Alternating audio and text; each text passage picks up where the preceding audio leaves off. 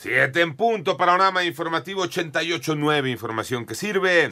Yo soy Alejandro Villalbazo en el Twitter, arroba Villalbazo13, jueves 5 de enero. Iñaki Manero. Recomiendan a Melchor, Gaspar y Baltasar a los Reyes Magos, por favor, adquirir juguetes con etiquetas informativas. Mónica Barrera. Con motivo de la tradicional celebración de Reyes Magos, la Comisión Federal para la Protección contra Riesgos Sanitarios informa que algunos juguetes podrían contener materiales como plomo que representa un riesgo grave. Podría causar afecciones al sistema nervioso central y circulatorio. Este metal pesado podría ser ingerido por niños quienes en etapas tempranas suelen morder, chupar o ingerir accidentalmente los productos o por la simple manipulación de un juguete contaminado. Ante el posible riesgo de salud por presencia presencia de plomo en juguetes, Cofepris recomienda adquirir preferentemente aquellos con etiquetas informativas que contengan medidas de precaución y que garanticen la calidad del producto. En 889 Noticias, Mónica Barrera. En el panorama nacional, la Fiscalía General de Justicia de Nuevo León informó que la audiencia contra dos empleadas del Hotel Nueva Castilla, donde fue hallado el cadáver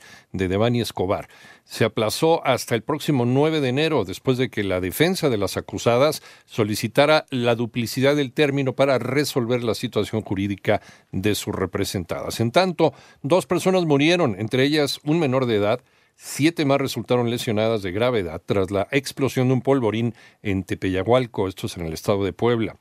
Y el titular del Fondo Nacional de Fomento al Turismo, Javier May, alertó sobre una falsa publicación donde supuestamente la dependencia realiza la compraventa de vehículos. El eh, funcionario federal hizo un llamado a las personas a no dejarse sorprender por este tipo de información falsa presentan una iniciativa para incentivar la donación de sangre. Ivonne Menchaca. En el Senado se presentó una iniciativa con el fin de que los trabajadores que acudan a donar sangre o alguno de sus componentes a las instituciones de salud no se les descuente el día siempre y cuando avisen con 48 horas de anticipación en el caso de citas programadas. En cuanto a una urgencia médica, detalla la propuesta, se deberá entregar al patrón la orden o comprobante de donación expedido por la institución o banco de sangre sin que ello vaya en prejuicio del pago de su salario o represalias. Se establece establece que las instituciones de salud, ya sea pública o privada, así como los bancos de sangre, serán responsables de emitir el documento que compruebe la donación de las personas trabajadoras, aun cuando por algún motivo médico que señalen dichos establecimientos no se realice la donación de sangre o de sus componentes. 889 Noticias, Ivonne Menchaca Sarmiento. En el panorama internacional, el Papa Francisco preside el funeral de Benedicto XVI ante una multitud en la Plaza de San Pedro.